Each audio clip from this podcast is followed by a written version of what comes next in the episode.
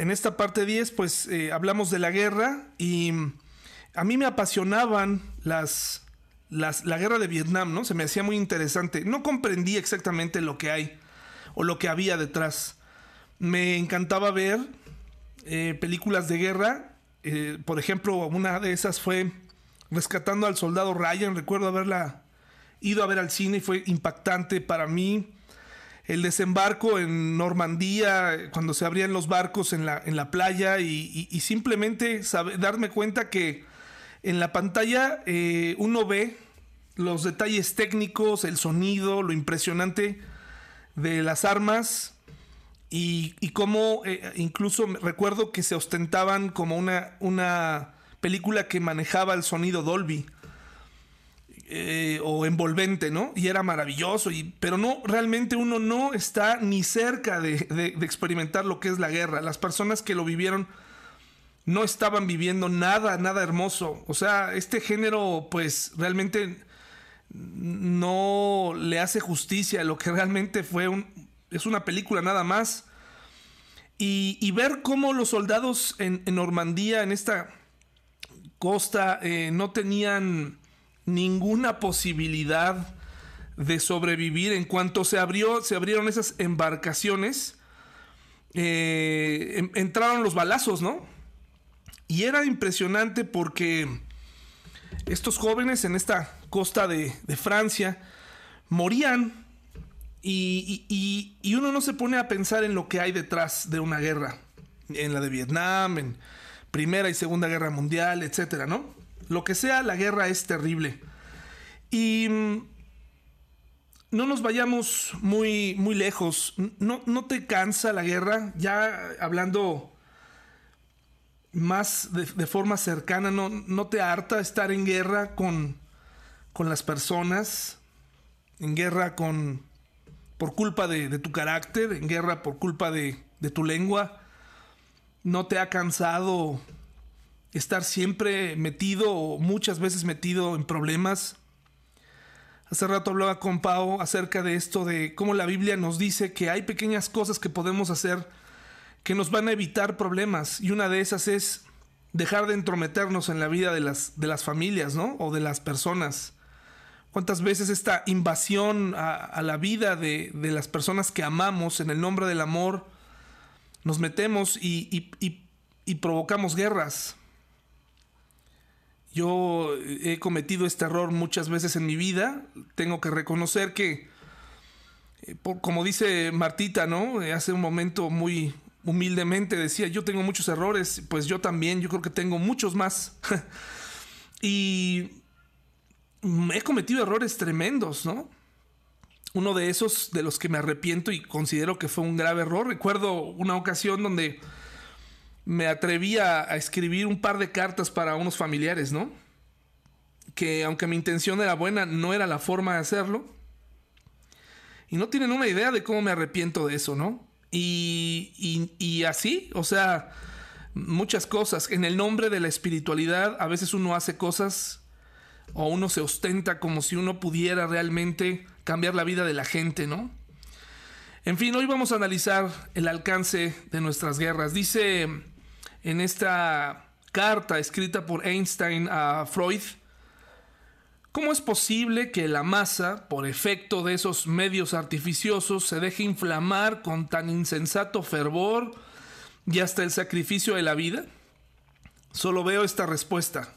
El hombre lleva en sí mismo una necesidad de odio y de destrucción. Pues Einstein no estaba muy lejos de lo que dice la Biblia. La Biblia dice que todos nosotros tenemos una naturaleza pecaminosa, una necesidad de de odiar, ¿no? En vez de amar, una naturaleza que nos hace herir a la gente que más amamos. Como dice un cantante en una de mis canciones favoritas, dice, las cosas que le decimos a la gente que más amamos, algunas cosas de las cosas que les decimos a las personas eh, que más amamos deberían estar prohibidas esta naturalidad con la que nos llevamos a veces nos lleva a decirnos cosas que marcan la vida de las personas para siempre. Y justamente en esta segunda pantalla vemos la costa en Normandía, en la costa norte de Francia, y vemos cómo los soldados van desembarcando de estas embarcaciones especiales para, para la guerra y en cuanto se abrían esos boquetes, esos, esas grandes puertas que están ahí, iban hacia abajo, entraban las balas y muchos soldados ni siquiera tenían una oportunidad de disparar. Miles de soldados quedaron tendidos ahí sin ningún problema, sin ninguna este, oportunidad de disparar sus armas. Tenemos en nosotros esta necesidad, este, esta naturaleza pecaminosa que nos lleva a estar peleando siempre. A ver problemas donde no los hay. A entrometernos en la vida de los demás, a lastimar a la gente con lo que hemos estado aprendiendo. Comentarios pasivo-agresivos que nos hacen eh, herir a la gente sin necesidad de pegarles o de decirles eh, otras cosas. Nuestra lengua está bien afilada para herir. Y Santiago nos habla de que hay tres tipos de guerra. Tres tipos de guerra eh, que podemos identificar en Santiago. no podemos terminar con las guerras en el mundo. No podemos terminar con las guerras entre vecinos o entre entre políticos, pero sí podemos acabar con las guerras entre creyentes y eh, entre familias cristianas. Sí podemos, sí es posible alcanzar la paz si somos obedientes. Les invito a ir a Santiago 4.1a, la primera parte.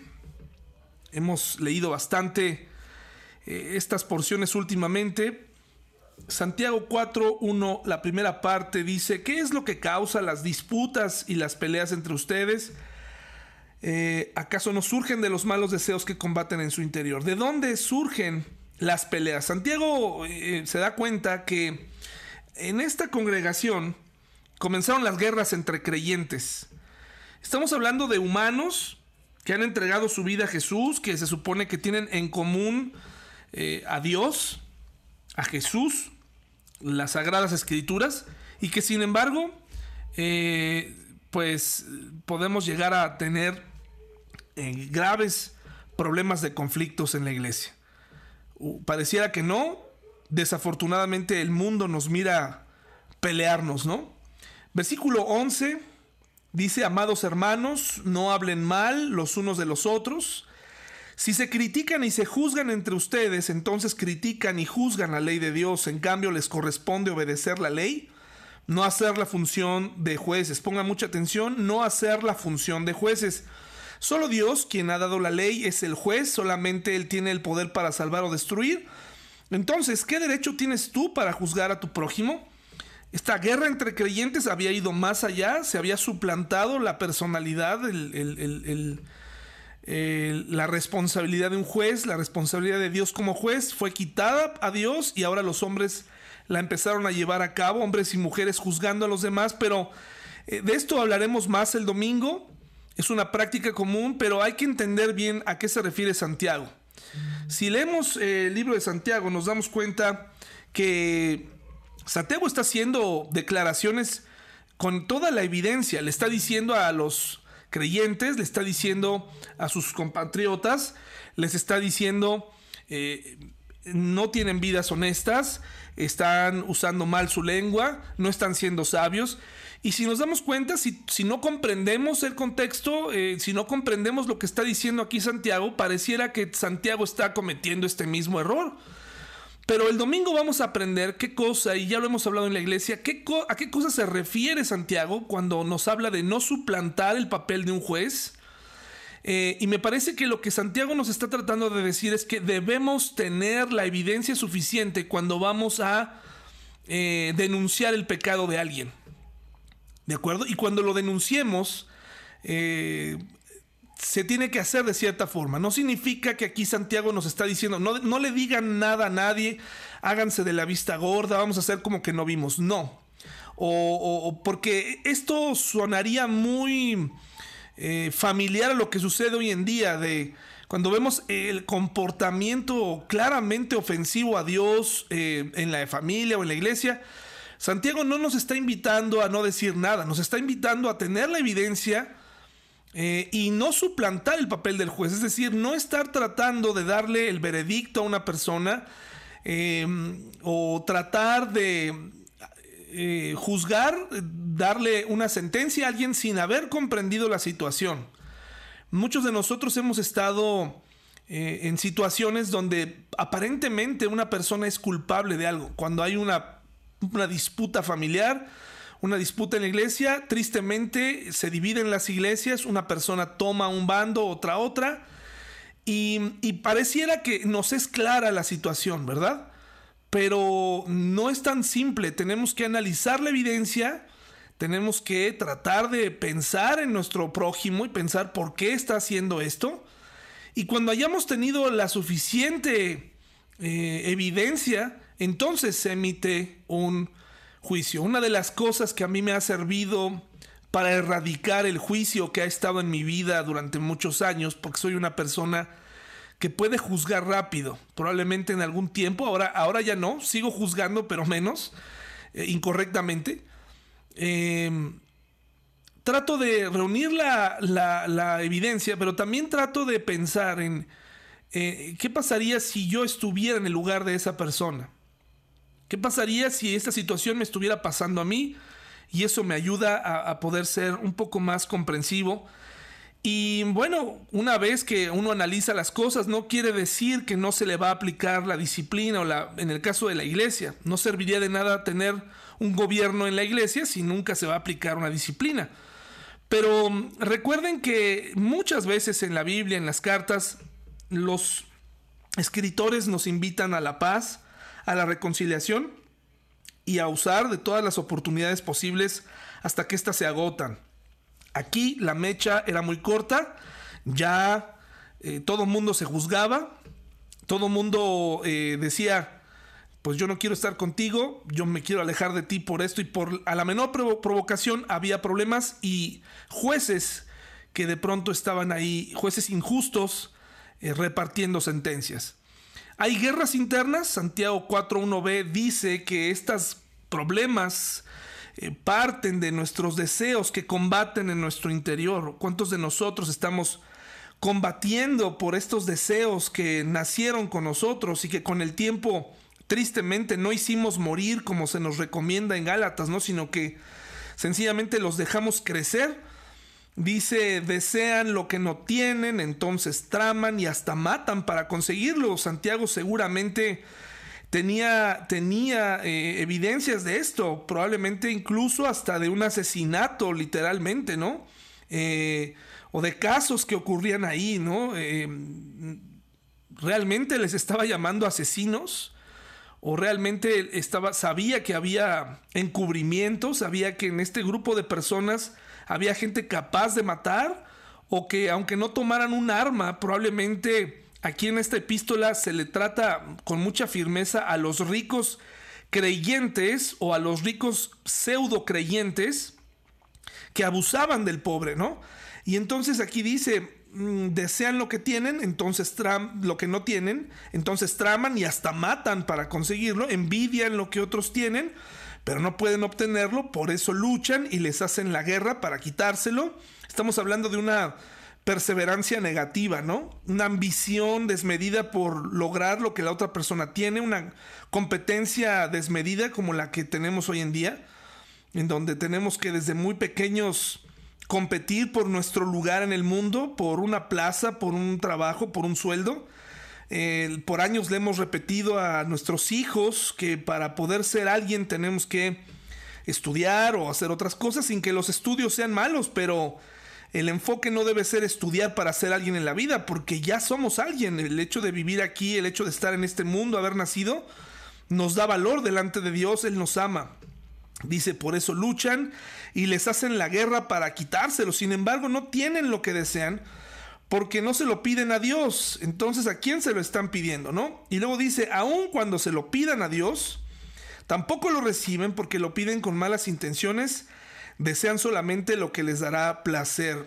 Tenemos hoy en día una cultura cristiana de declaraciones, decretos, repetir eh, mezclas de la nueva era, poner a Dios a nuestro servicio como si fuera un genio que frotas en, eh, una lámpara y sale y, él nos tiene que cumplir nuestros anhelos más eh, caprichosos, más mezquinos, egoístas. Y vemos que hay guerras internas y todos nosotros, los que estamos esta noche aquí, las tenemos. También hay una guerra contra Dios, según Santiago 4 del 4 al 10. Mire lo que dice, adúlteros no se dan cuenta de que la amistad con el mundo, como lo vimos el domingo, los convierte en enemigos de Dios. Lo repito, si alguien quiere ser amigo del mundo, se hace enemigo de Dios. ¿Acaso piensan que las escrituras no significan nada?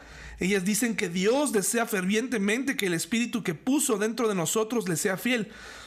No sé si algunas veces le ha tocado conocer o estar con alguien que usted eh, desea verdaderamente tener una amistad con esa persona, hace lo posible, la invita a su casa, eh, sirve la comida, incluso eh, es pues comprensivo, empático, ¿no? Trata de, tener una relación no sé, mm, ahorita se me viene a la mente como una relación con, alguien con el que quieres quedar bien, ¿no? Este, tu jefe o no sé, intentas, ¿no? Hacer algo, pero nunca recibes eso. En el caso de, Dios, pues Él no puede ganar nada de nosotros, ¿no? O sea, no hay una conveniencia.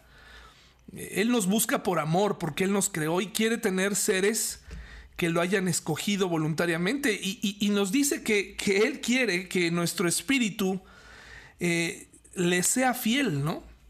Que, Él desea fervientemente que, que nosotros lo prefiramos, sea de nuestra preferencia estar con Él, ¿no?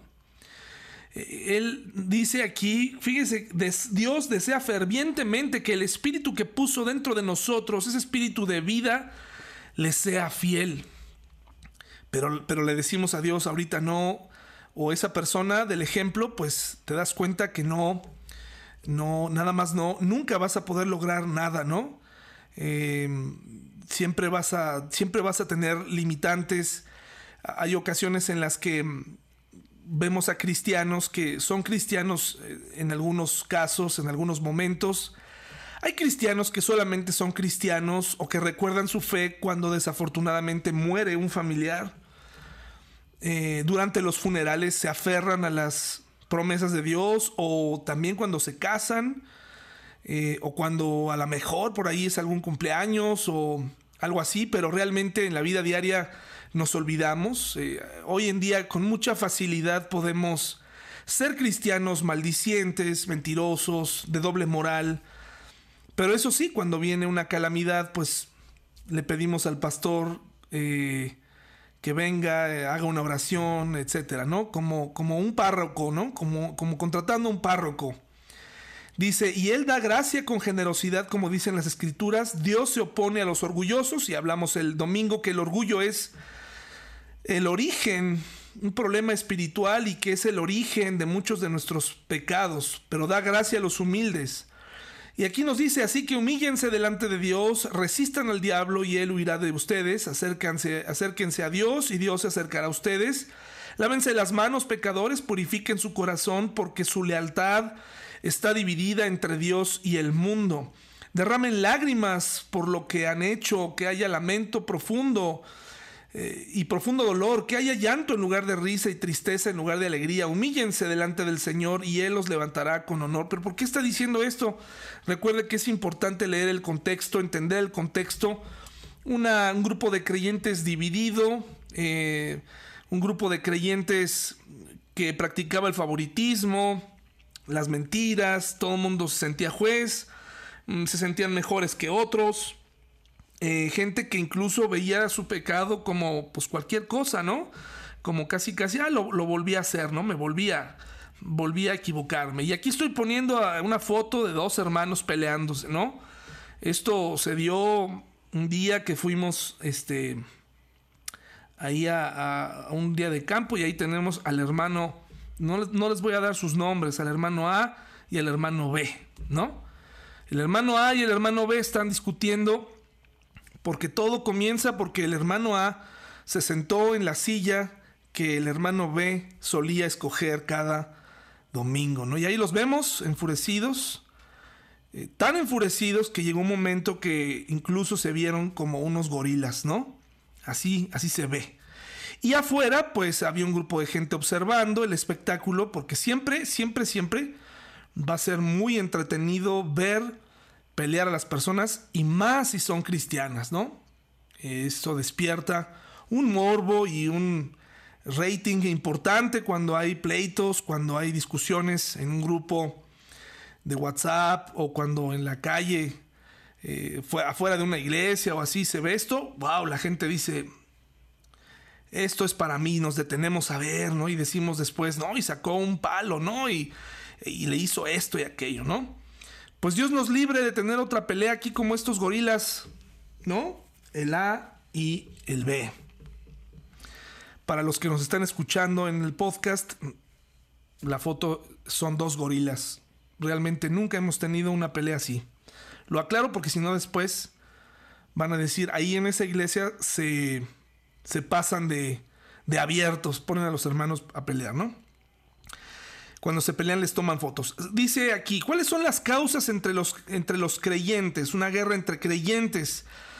Nosotros no deberíamos tener problemas. Si somos humanos, podríamos tener eh, puntos de vista distintos distintos, podríamos estar de acuerdo o no en el presupuesto de remodelación, podríamos estar de acuerdo o no en, en, el color con el que se pinta, pero eso no debería llevarnos a, pelearnos, a no hablarnos, a alejarnos de la iglesia. Eh, hay personas que pareciera que solamente están esperando el próximo conflicto para poderse ir. Una de las cosas que mencioné el domingo es que Hoy en día vivimos la época en donde los cristianos están en búsqueda de iglesia, cuando eh, están en búsqueda de un cambio de aires, porque creo que llega un momento en la vida en donde una persona efectivamente tiene que buscar un cambio de aire cuando han ocurrido ciertas cosas muy claras. No, no creo que una persona se cambie de iglesia nada más porque sí o porque ya se le quedó lejos o porque le quedó cerca.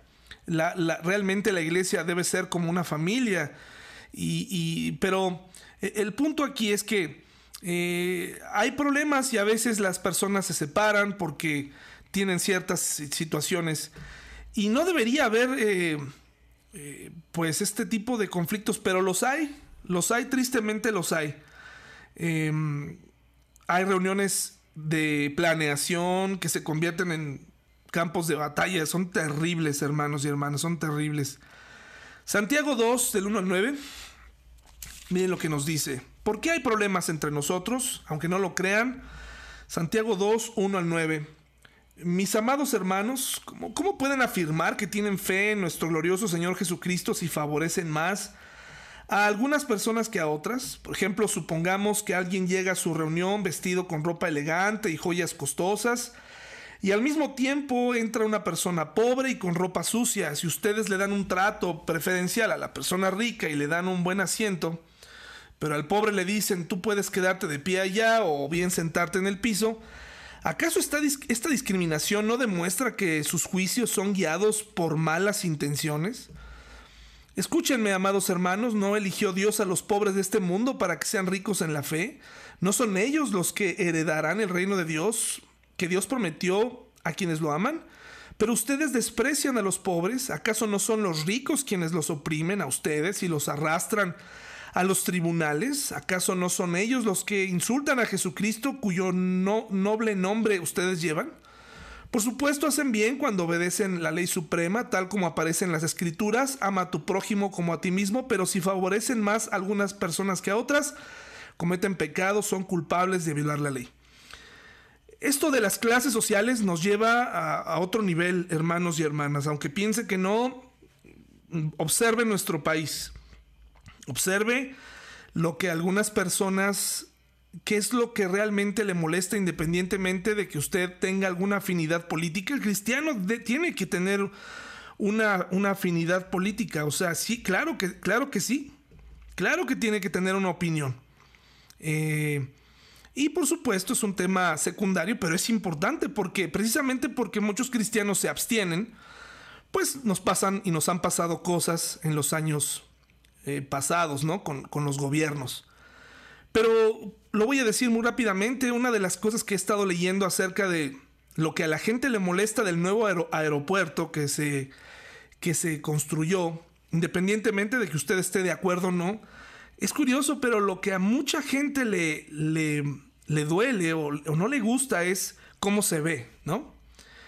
Eh, por ejemplo, dicen, es que ese, ese aeropuerto es parece una central de autobuses. Inmediatamente ese comentario, ¿a, ¿a, dónde están dejando a la gente que usa la central de autobuses? ¿No? A la gente que viaja en camión, ya la están degradando inmediatamente a otro nivel. Eh, y vemos cómo este tipo de cosas también se llevan a la iglesia. Yo no me junto con tal hermano porque pues este lo veo que, que huele mal, lo veo que es pobre, lo veo que pues, él y yo no tenemos nada en común porque él es guardia y yo soy un empresario, ¿no? Eh, yo no tengo amigas o las reuniones de damas en muchas iglesias son parecieran que están en un desayuno de gala donde no pueden participar señoras de todo tipo y de todo extracto de la sociedad, sino pura gente bonita, ¿no? Y eso es triste y causa, causa problemas. Muchos pastores eh, son, mm, están más contentos cuando en su iglesia hay gente rica. Si las personas que se ven aparentemente en una condición de pobreza o, o en una clase baja, el pastor no les llama. Pero yo sé, hermanos y hermanas, me consta me consta que cuando esa persona tiene dinero, algunos pastores las buscan. Aunque esa persona haya decidido ya no congregarse en esa iglesia, esos pastores le están diciendo, extrañamos tu ofrenda, extrañamos tu diezmo, no a ti, extrañamos lo que tienes. ¿Por qué otras cosas tenemos problemas? Santiago 5, del 1 al 5, mire lo que dice, nos estamos adelantando a nos estamos adelantando a el, otra porción que vamos a estudiar más adelante. Dice, presten atención ustedes los ricos. Lloren y giman con angustia por todas las calamidades que les esperan. Wow, este grupo de ricos sí que era un caso. Su riqueza se está pudriendo y su ropa fina son trapos carcomidos por polillas.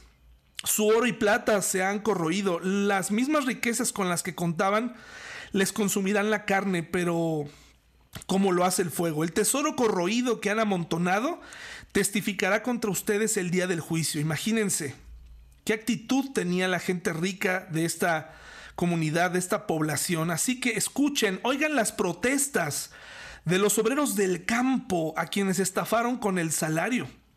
Los reclamos de quienes las cosechas les cosechan sus campos, han llegado a los oídos del Señor de los ejércitos celestiales.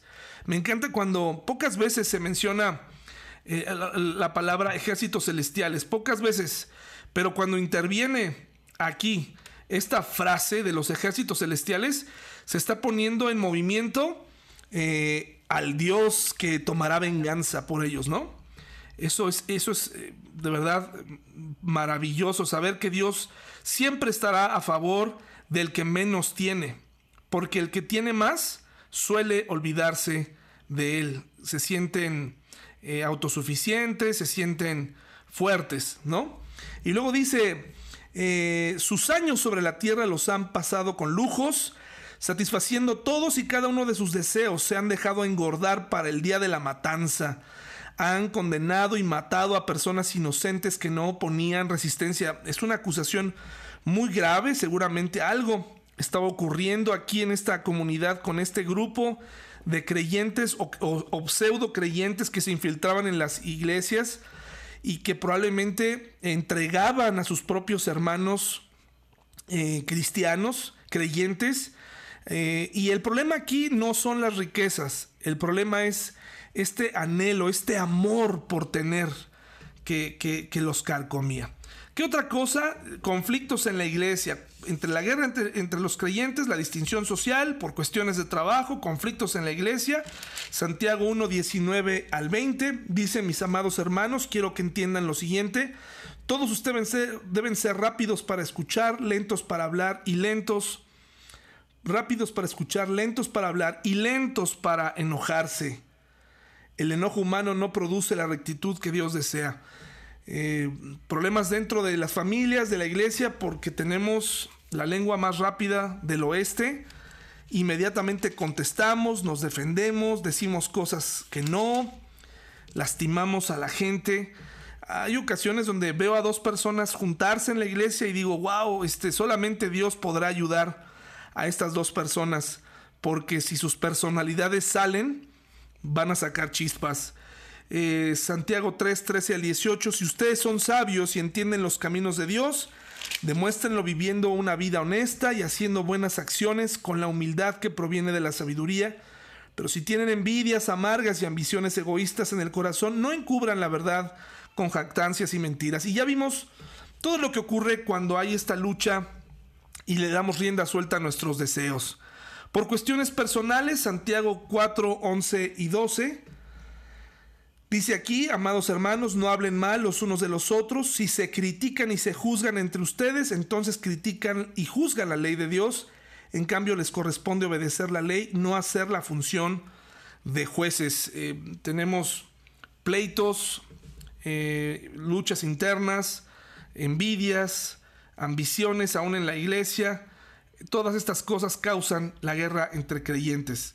Pero vamos un poco más rápido porque tengo material aquí para ustedes.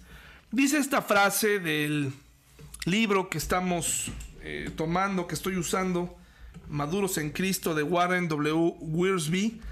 Dice, la persona que tiene una lucha interior debido a sus deseos egoístas no puede ser feliz. Siempre está buscando algo que cambiará su vida cuando el verdadero problema está en su corazón. De ahí brotan las guerras internas uno mismo, nuestros deseos. Siempre queremos que se haga nuestra voluntad. Y aquí vemos en la foto del fondo a un guerrero luchando contra un gigante que le cuatriplica el tamaño. Así es nuestro yo interior, así somos nosotros por dentro, nuestra lucha, nuestro ego, el querer ser protagonistas, el querer el no darnos cuenta de la gravedad de nuestros actos, de nuestras ambiciones secretas, de nuestro estar aferrados a, eh, a nuestro yo, pudiéramos ser personas de mucha bendición si no dejáramos tanto participar a ese yo corrupto que no le enseña nada a nadie. Al contrario, ese yo corrupto desanima, ese yo eh, desalienta a los demás. Ese yo nos hace estar, eh, nos aleja de las personas. No seremos felices. Eh, si tú identificas, hay personas que se preguntan, ¿por qué estoy solo? ¿Por qué, ¿Por qué estoy sola? Bueno, pues porque es muy probable que estés teniendo una guerra interna y estés perdiendo. Con frecuencia disfrazamos nuestras disputas religiosas bajo el velo de la espiritualidad. Quiero leerles esta historia breve en el libro de números, si gustan ir allá, en números 12. Una historia impresionante que nos habla de este problema de ser espirituales, jueces, exhortadores, gente que está más lista para decir siempre algo, para tratar de educar a los demás, hacerlo menos, o... y vemos ahí de fondo una vacuna para la lepra, ¿no? uno de esos este, vasitos. La lepra aún no ha sido erradicada, si bien ya no es algo que esté en nuestro mundo cercano, pero sí, claro que hay leprosarios aún, y aún hay leprosos eh, en el mundo. En Chile me parece hay leprosarios, eh, en fin, no sé si en México seguramente también debe haber algún lugar de esta llamada enfermedad de Hansen, si no me, equivoco. Mire lo que dice, por favor, y vea la, lea la, historia conmigo ahí. Dice, mientras estaban en Acerot, Miriam y Aarón, o María y Aarón, criticaron a Moisés porque se había casado con una cusita. Con una cusita, ¿eh? no una cosita. Una cusita es una mujer de Etiopía. Aquí hay varias teorías. La primera es que Séfora, la esposa de Moisés, había muerto para este entonces y este es el nombre de su segunda esposa. La segunda cosa es que eh, Séfora fuera Cusita. Y la tercera la tenemos que mencionar sin temor porque al final cada persona da, eh, va a dar cuentas a Dios de lo, de lo que decide.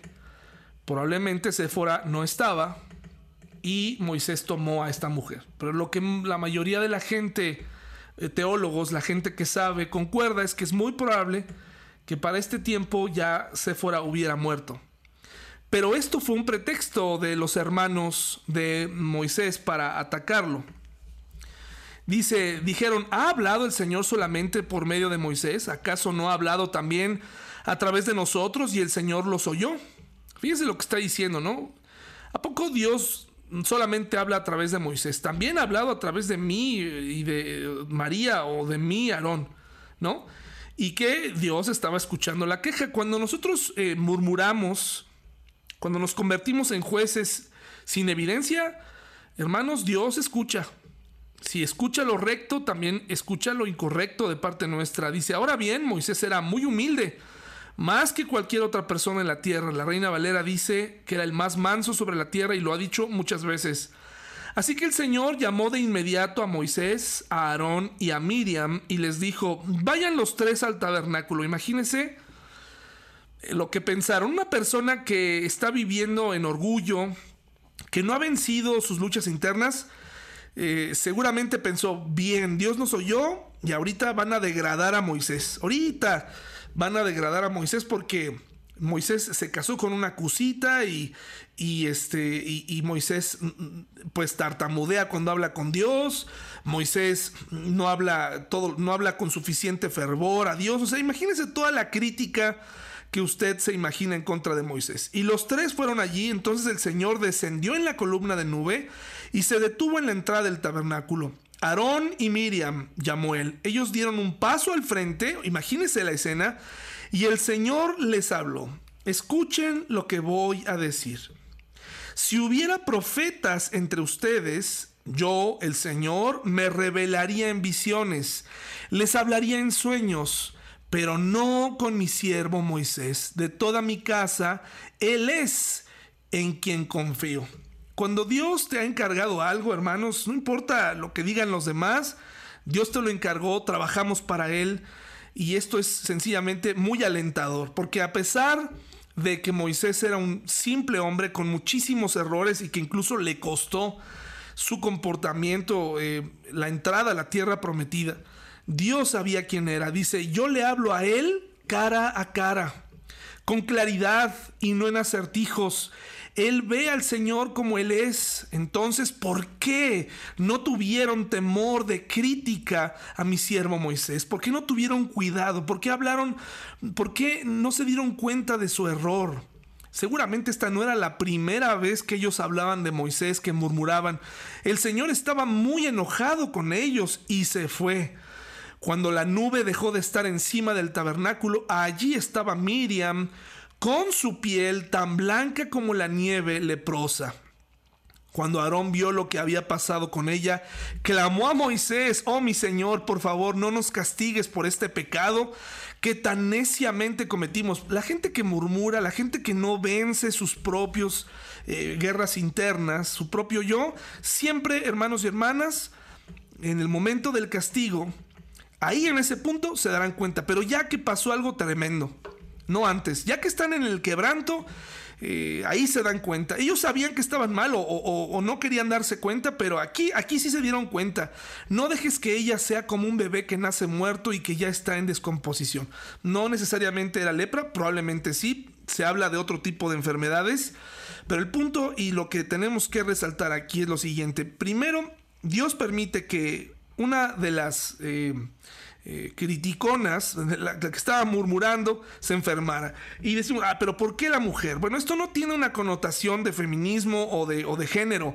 Sencillamente es una gran lección, porque si, si María era muy apegada a Aarón, eh, Aarón, de verdad, hermanos y hermanas, no hay nada peor que ver a una persona sufrir. No hay nada peor. Uno quisiera tomar ese, el lugar de ella, de esa persona, ¿no? Y decir, no, pásamelo a mí. Cuando un, cuando un hijo se enferma, decimos, no, Señor, por favor, enférmame a mí. Entonces Dios estaba trabajando con los dos en esta, de esta forma. Entonces Moisés clamó al Señor, oh Dios, te suplico que la sanes.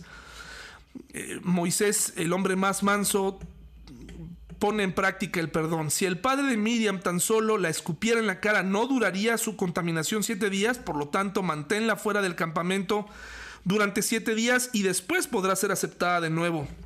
Así que Miriam permaneció fuera del campamento durante siete días. Esto trajo como consecuencia que las, todo este convoy, todo este grupo de personas rumbo a la tierra prometida se retrasara siete días más. Eh, tuvieron que esperar a que ceremonialmente María quedara pura. Y el pueblo esperó hasta que la trajeron para continuar su viaje. Fue entonces cuando salieron de Azarot y acamparon en el desierto de Parán. Hermanos y hermanas, si no tenemos cuidado, si no hacemos un examen, si hablamos por hablar, si no vencemos nuestro yo interno, nos esperan cosas así que no entenderemos jamás, que nos va a doler mucho entender a la mala, hermanos y hermanas. Em, guerra contra Dios, esta es otra de las guerras que dice Santiago que tenemos. Santiago 4.4, voy para allá, hermanos y hermanas. La ventaja de que están en casa es que se puede levantar un momento puede levantarse por un vaso de agua y seguir escuchando. Y la ventaja para mí es que no los veo bostezar. En este momento no los veo en la iglesia, sí, pero aquí no los puedo ver, así que mi corazón y mi mente piensa que todos están muy atentos al estudio. Santiago 4:4 dice así, hermanos adúlteros, ¿no se dan cuenta de que la amistad con el mundo los convierte en enemigos de Dios? Lo repito, si alguien quiere ser amigo del mundo, se hace enemigo de Dios. Hablamos de que lo que nos pone en contra de Dios no es amar el ecosistema, no es amar la naturaleza, ni siquiera amar al prójimo. Está hablando aquí del sistema, del cosmos, de lo que es socialmente aceptado y que el cristiano ha aprendido a aceptar, a querer, a abrazar, en donde ya de algún modo eh, vivimos pues bajo este sistema y, decimos no hay ningún problema. Eh, así está bien, ¿verdad? Eh, no hay problema, puedo ser un bebedor social el fin de semana, puedo ser un mentiroso entre semana con el sistema de mentiras que hay en México, puedo ser una persona de doble moral, coqueta, y no importa, este, pues eso es ser eh, eh, amigo del mundo porque eh, adoptamos sus formas de hacer las cosas. Santiago 4:5, por vivir en la carne, no, en vez de hablar en el Espíritu y en vez de anhelar fervientemente el Espíritu de Dios y de ser fieles a Dios, nos encanta la carne y nos encanta las consecuencias de la carne, ¿no? Nos gusta disfrutar de darle rienda suelta a nuestros deseos. Dice Gálatas 5, 17 al 19, hermanos y hermanas, dice así, la naturaleza pecaminosa desea hacer el mal, que es precisamente lo contrario de lo que quiere el espíritu. Y el espíritu nos da deseos que se oponen a lo que desea la naturaleza pecaminosa. Estas dos fuerzas luchan constantemente entre sí. Entonces ustedes no son libres para llevar a cabo sus buenas intenciones, pero cuando el Espíritu los guía, ya no están obligados a cumplir la ley de Dios. Cuando ustedes siguen los deseos de la naturaleza pecaminosa, los resultados son más que claros. Inmoralidad sexual, impureza, pasiones sexuales. Algunos dicen aquí, perfecto, esto yo no lo tengo, no tengo ningún problema. Sigamos con el 20. Idolatría. Todo lo que toma el lugar de Dios es idolatría, incluyendo a las personas. Hechicería. ¿Qué te parece la que sigue? Hostilidad. ¿Conoces gente hostil? ¿Conoces gente que con su pura mirada ya es hostil? ¿Y qué crees? Son cristianos, imagínate. Peleas, celos, arrebatos de furia, ambición egoísta, discordias, divisiones, envidia, borracheras, fiestas desenfrenadas y otros pecados parecidos. Permítanme repetirles lo que les dije antes. Cualquiera que lleve esa clase de vida no heredará el reino de Dios. Es decir, es obvio que una persona que se deleita en todo eso no heredará el cielo. Por eso es tan inconsistente que seamos cristianos que amen esas cosas. Aquí lo que nos está diciendo Pablo es, oye, recuerda lo que le va a costar a las personas vivir en su carne.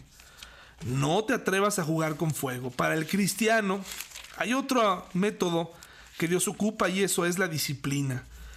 Santiago 4:6, tenemos guerra contra Dios por la amistad con el mundo, por vivir en la carne, por el diablo, que es nuestro enemigo, no es un enemigo eh, inofensivo, es un enemigo que escuchamos tristemente. Dice aquí, en la gracia con generosidad, como dicen las escrituras, Dios se opone a los orgullosos, pero da gracia a los humildes. Así que humíllense delante de Dios, resistan al diablo. La Biblia nos habla de que el diablo eh, y su trabajo es distraernos, ¿no? desviarnos del objetivo principal. Y nuestra mente es como la mente a veces de un perrito, ¿no? Que le enseñas una pelota y se alborota. Nosotros así, tan, a veces con un comportamiento a veces tan animal, nos dejamos distraer por eh, las tentaciones del diablo, por las sugerencias del diablo, y nos convertimos en enemigos de Dios o le hacemos la guerra a Dios con esto. Efesios 4, 27 dice así, porque el enojo da lugar al diablo. No, hay, no es necesario invocarlo, no es necesario formar un pentagrama o, o, ver una película de terror, sino sencillamente el enojo eh, le da lugar al diablo. ¿Cuántas cosas hemos hecho por enojo que después nos arrepentimos, pero en ese momento sentíamos que teníamos que ganar, que teníamos que discutir? Y eso es darle lugar al diablo y hacerle declararle la guerra a Dios. Bueno, ¿cuáles son las soluciones que Dios nos da? ¿Cómo terminamos la guerra? Ya esto es prácticamente el final del estudio de esta tarde. ¿Cómo, cómo lo hacemos? Número uno, someternos a Dios. Son tres verbos, tres acciones que podemos hacer. Tú sabes someterte. Yo sé someterme. Cuando hay un interés de por medio nos sometemos. Triste, pero es así. Y no tenemos un interés muy grande si Dios ya nos ha salvado de cuidar nuestra salvación. Pareciera que ahí ya el asunto de la salvación pasa a un segundo término, pero cuando se trata del trabajo, cuando se trata de cuidar el dinero, cuando se trata de que no nos despidan, cuando se trata de obtener algo de alguien, nos sometemos.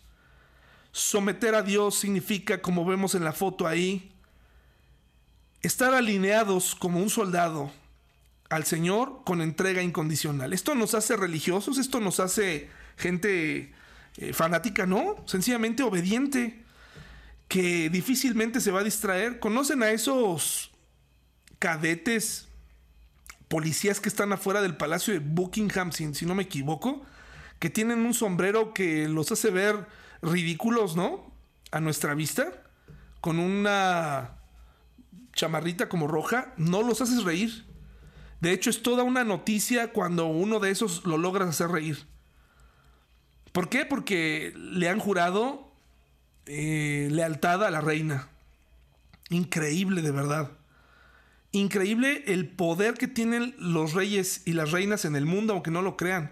Hay faltas, por ejemplo, que se cometen en Canadá, que tienes que resolver escribiéndole o pidiéndole perdón a la reina de Inglaterra, ¿no? Qué, interesante, o, si es de ese país, no recuerdo si es de, Inglaterra o si en Francia una, una reina, pero el punto es que tienes que irle a rendir cuentas, ¿no?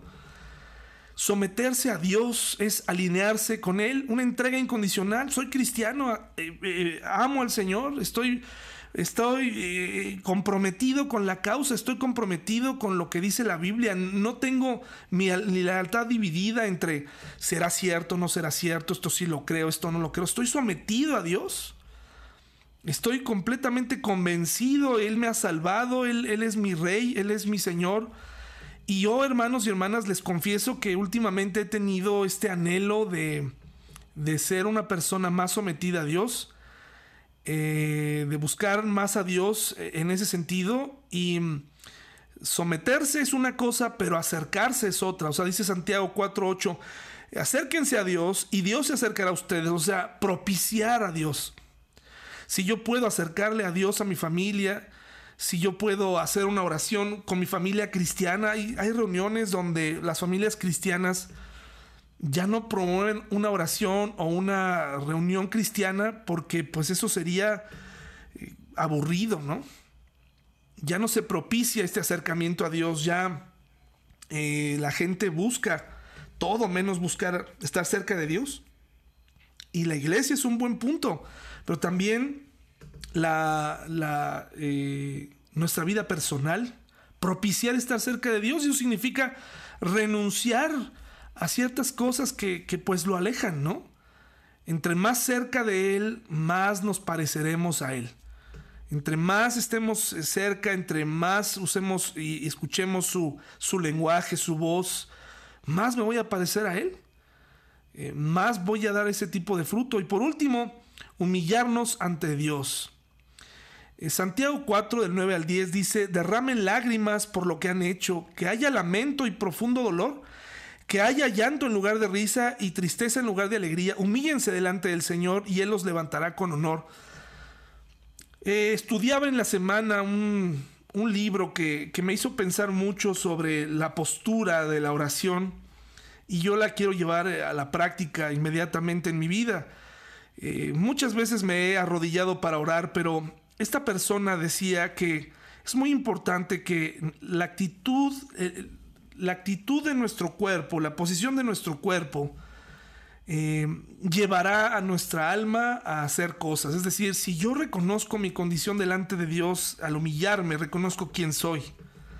Reconozco que lo necesito, reconozco no que está encima de mí un, padre opresor, sino más bien una persona salvada, necesitada.